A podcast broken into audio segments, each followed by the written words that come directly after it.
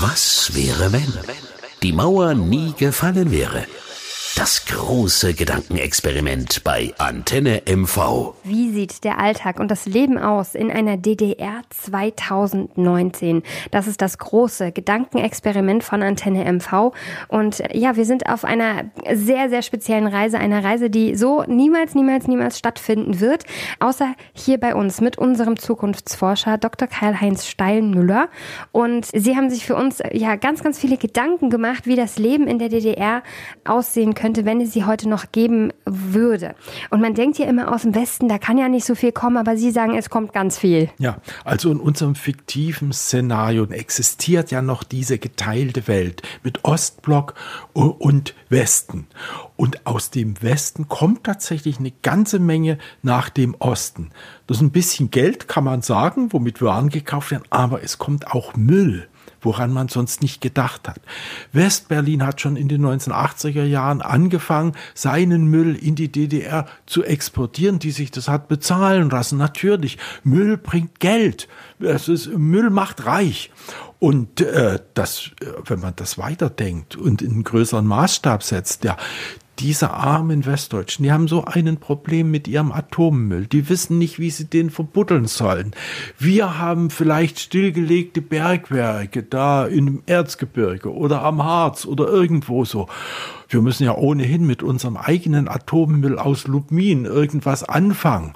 Also wenn wir da einen Vertrag schließen mit Westdeutschland und lassen uns den Castor-Behälter mit einer Million Westmark bezahlen, das ist ein gutes Geschäft. Den kriegen wir für 100.000 Ostmark irgendwo eingebuddelt. Also DDR als Müllimporteur und äh, macht mit dem Müll ein Geschäft. Was natürlich wieder heißt, wie, wie das Verhältnis zur Umwelt ist. Wir hatten in der DDR eine Umweltbewegung, auch im Kulturbund gab es eine entsprechende, aber die ist nie so richtig durchgedrungen, weil der Staat immer die Ökonomie als erstes hatte. Also die Ökonomie, das heißt genügend Wurst für die Bevölkerung, genügend Bekleidung und mit den Wohnungen haben sie es schon nicht mehr so richtig geschafft. So und und dafür ist man dann auch bereit, Müll zu übernehmen und andererseits olle Klamotten in den Westen zu exportieren. Wenn ich dran denke, wie viel Kunstwerke in den Westen verscherbelt worden sind. Da gab es ja sogar eine Abteilung äh, kommerzielle Koordinierung von Schalk Golodkowski, die zum Beispiel aus DDR-Museen oder Haushaltsauflösungen von gutbürgerlichen DDR-Haushalten die besten Stücke rausgenommen hat und nach dem Westen als Antiquitäten verkauft hat.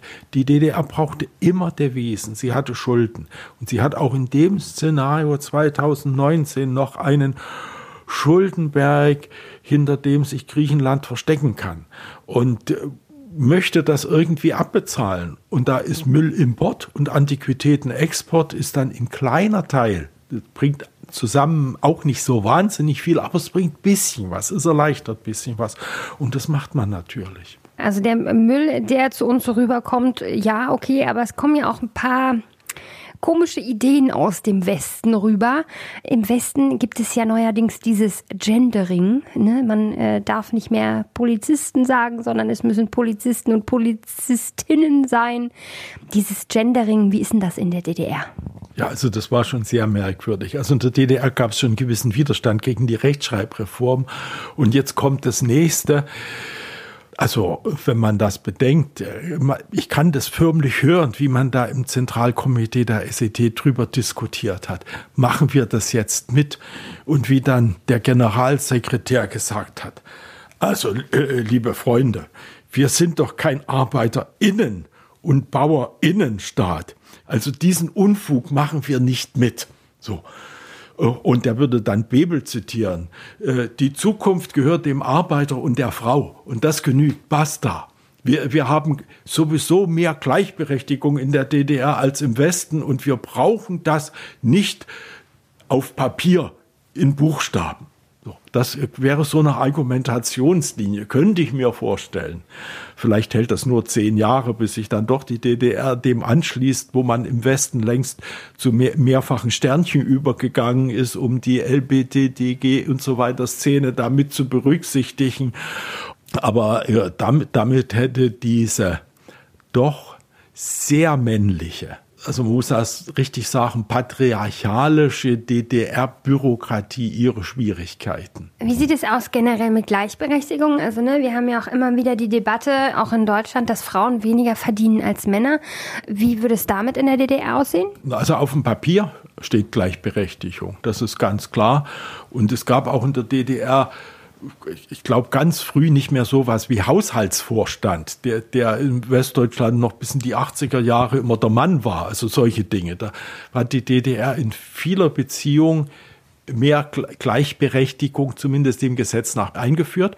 Und Frauen haben auch in den unteren Ebenen sehr viele Positionen bekommen und dann durchaus das gleiche Gehalt bekommen.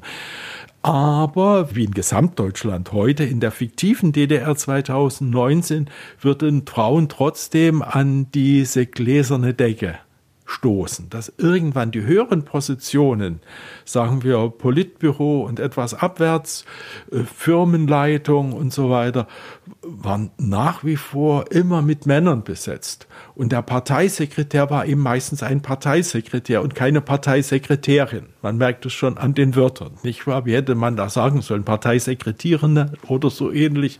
Da ist, würde ich sagen, äh, gemischte Bilanz. Also die, die Frauen haben sich in, in der alten DDR mehr Rechte erkämpft und waren einfach in mehr Positionen reingekommen. Und dieses klassische Familienmodell, Frau bleibt zu Hause und kümmert sich um die Kinder, war da bei Weiben nicht so verbreitet. Einfach weil die DDR immer auch knapp an Arbeitskräften waren. Und da mussten die Frauen wohl oder übel mit ran und meistens wohl. Also, dass sie doch gesehen haben, sie können auf ihren eigenen Füßen stehen und ihr eigenes Leben leben. Also, das steckt in der DNS der DDR drin dass die Frauen selbstständig sind von vornherein. Und deswegen könnte dann die Parteiführung argumentieren, unsere Frauen sind selbstständig, die brauchen kein Innen. Das ist nur eine Ersatzleistung für fehlende Gleichberechtigung. Was noch gefehlt hat in der DDR ist ja nun mal Geld. Äh, das fehlt heute noch, das haben wir an vielen Stellen schon geklärt. Aber wie sieht es denn aus mit der Westmark und Westpaketen? Viele haben ja doch äh, Westverwandtschaft gehabt und ab und zu bekommt man ja auch mal Westmark geschickt. Wie sieht es damit aus? Also das spielt natürlich auch 2019 noch eine große Rolle. Die familiären Bande über die Staatsgrenze der DDR, die sind ja nie abgerissen und äh, die westdeutschen Verwandten haben in der überwiegenden Zahl immer ihren ostdeutschen Verwandten geholfen. Also das muss man auch sagen. Das war gute Verwandtschaft unter Anerkennung der Ungleichheit. Solange es den im Osten schlechter ging, war das kein Problem, die zu beschenken. Ja, und in unserem Szenario bleibt das so. Da bleibt dieses immense Gefälle, dieses immense Wohlstandsgefälle von 30 Prozent oder mehr, das wir zwischen Ost und, und West haben und entsprechend äh, Ströme von Waren und eben auch Westmark. Und die Westmark war praktisch immer eine Zweitwährung und im Jahr 2019 noch mehr als zuvor. Und äh, ich stelle mir immer vor, dass tatsächlich DDR-Bürger dann fast jeder, der irgendwo mit Handwerkern zu tun hatte, fast jeder, der irgendwo Westverwandte hatte, der hat dann eben auch ein paar Westmark zu Hause gehabt, um damit im Zweifelsfall mal was bezahlen zu können oder mal in Intershop gehen zu können. Und für manche Handwerker war das dann durchaus äh, vom Selbstgefühl her sowas. Er hat richtiges Geld noch dabei. Und der arme Bonze im Nachbarhäuschen, der darf das nicht. Denn die Parteimitglieder, also denen war das eigentlich verboten. Dann das wäre ja die Währung des Klassenfeindes, um das mal so zu bezeichnen. Auch in unserem Szenario wäre dieser Unterschied da. Wobei die natürlich andere Privilegien hatten. Die Genossen konnten dann vielleicht mal in eine Spezialverkaufsstelle gehen. Die haben mehr verdient und sind dann in Delikatessläden gegangen oder wie auch immer das hieß. Also hatten Sonderversorgungssysteme und so weiter. Das heißt, nach außen hin sieht in unserem Szenario 2019 die DDR-Gesellschaft ziemlich egalitär aus. Und wenn man genauer hinschaut, sieht man aber die Unterschiede, die Privilegien, die unter anderem 1989, 90 dazu geführt haben, dass die einfachen Leute auf die Straße gegangen sind und verlangt haben, dass die Privilegien abgeschafft werden. Also unser Thema jetzt gerade ist ja die DDR und der Westen. Wenn wir uns jetzt unseren DDR-Bürger mal angucken im Jahr 2019, guckt er wehmütig in den Westen oder ist er zufrieden in der DDR? Also äh, Zufriedenheit war nie eine Eigenschaft des DDR-Bürgers. Das, und 2019, Sie sehen die Unterschiede. Sie wissen, dass es Ihnen schlechter geht. Äh, Sie kennen den Westen bisschen aus eigener Anschauung, denn einige sind durchaus mal zu ihren Verwandten gefahren und können dann berichten. Und ansonsten kennen sie den Westen aus, was weiß ich, äh, gute Zeiten, schlechte Zeiten oder anderen Sendungen und haben vielleicht auch dadurch ein etwas idealisiertes Bild vom Westen. Das äh, kommt sicher dazu. Äh, sie schauen nicht wehmütig in den Westen, sie schauen schon etwas neidisch, das ist ganz klar. Und sie würden so gern was Eigenes machen. Sie würden sich, also was vor allen Dingen das, das Wesentliche ist, viele Menschen wollen, nicht alle, wollen sich selbst entfalten, wollen was aus ihrem eigenen Leben machen. Und wenn man immer anstößt, wenn man nach dem Studium vermittelt wird und dann eben statt einen Job als Physiker zu bekommen, Fleischwölfe testet. Oder wenn man Lehramt, also Lehramt gab es ja nicht, also wenn man Pädagogik studiert hat in der DDR, dann als Lehrerin dann den Kindern den Sozialismus so nebenbei mit erklären musste, was man eigentlich für blöd fand.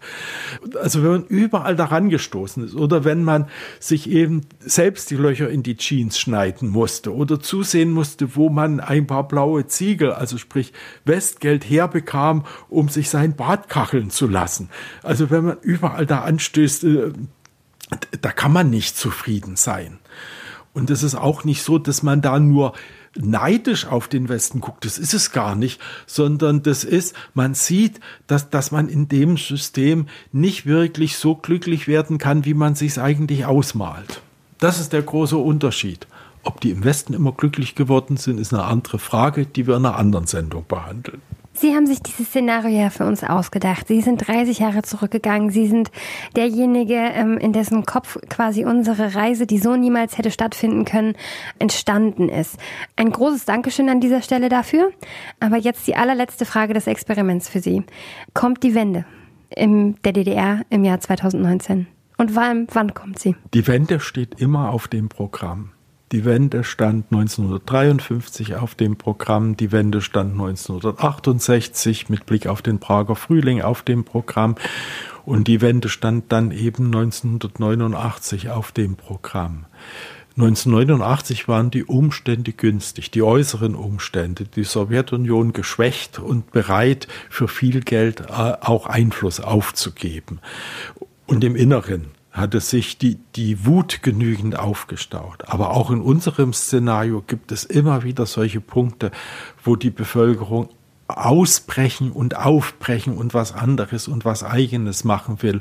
Und nur durch Repression wird sich so ein Regime lange halten können das Schlimme an diesem intellektuell schönen Szenario, was wir entwickelt haben, dass ich mir vorstelle, es hätte durchaus so sein können, wenn ein paar Umstände anders gewesen wären 1989, 90, wenn das in Leipzig niedergeknüppelt worden wäre und in den anderen Städten, wenn die Sowjetunion gesagt hätte, wir lassen diese Kronjuwelen nicht rausbrechen, dann würde ich jetzt äh, als, als alter Science-Fiction-Schriftsteller in der DDR sitzen und, und davon träumen, ja, es hätte damals 89 auch anders kommen können. Wir hätten eine viel bessere Zukunft, ein viel besseres 2019 gehabt, wenn wir es damals geschafft hätten, das System zu stürzen und, und Deutschland.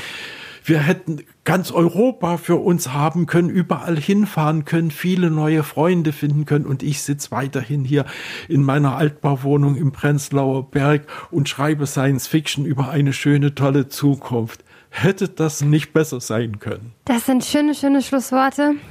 Ich bin 33 Jahre alt und ich freue mich, dass es die Wende gab. Ne? Ich bin im Osten geboren und am Ende ähm, bin ich persönlich mit Ihnen zusammen sehr, sehr froh, dass es so gelaufen ist, wie es gelaufen ist. Vielen, vielen, vielen Dank. Es war für mich auch eine spannende Reise zurück und ich habe mich an so vieles erinnert, was ich selbst dann in den 80er Jahren in der realen DDR erlebt habe und was ich nicht unbedingt nochmal erleben muss. Und vor allen Dingen auch oft die, diese moralische Frage, wie weit lässt du dich mit dem System ein, einfach um zu überleben, gerade als Schriftsteller, wie, wie, wo machst du Lippenbekenntnisse und, und wo kommst du um die herum, wie viel kannst du dagegen sein, ohne dich völlig zu exponieren, also auch diese innere Zerrissenheit, die war immer da. Die habe ich heute nicht. Ich kann sagen, was ich will, ich kann sogar über eine noch fortexistierende DDR 2019 spekulieren, ohne dass ich gleich von Bonzen zerrissen werde. Was wäre, wenn die Mauer nie gefallen wäre? Das große Gedankenexperiment bei Antenne MV.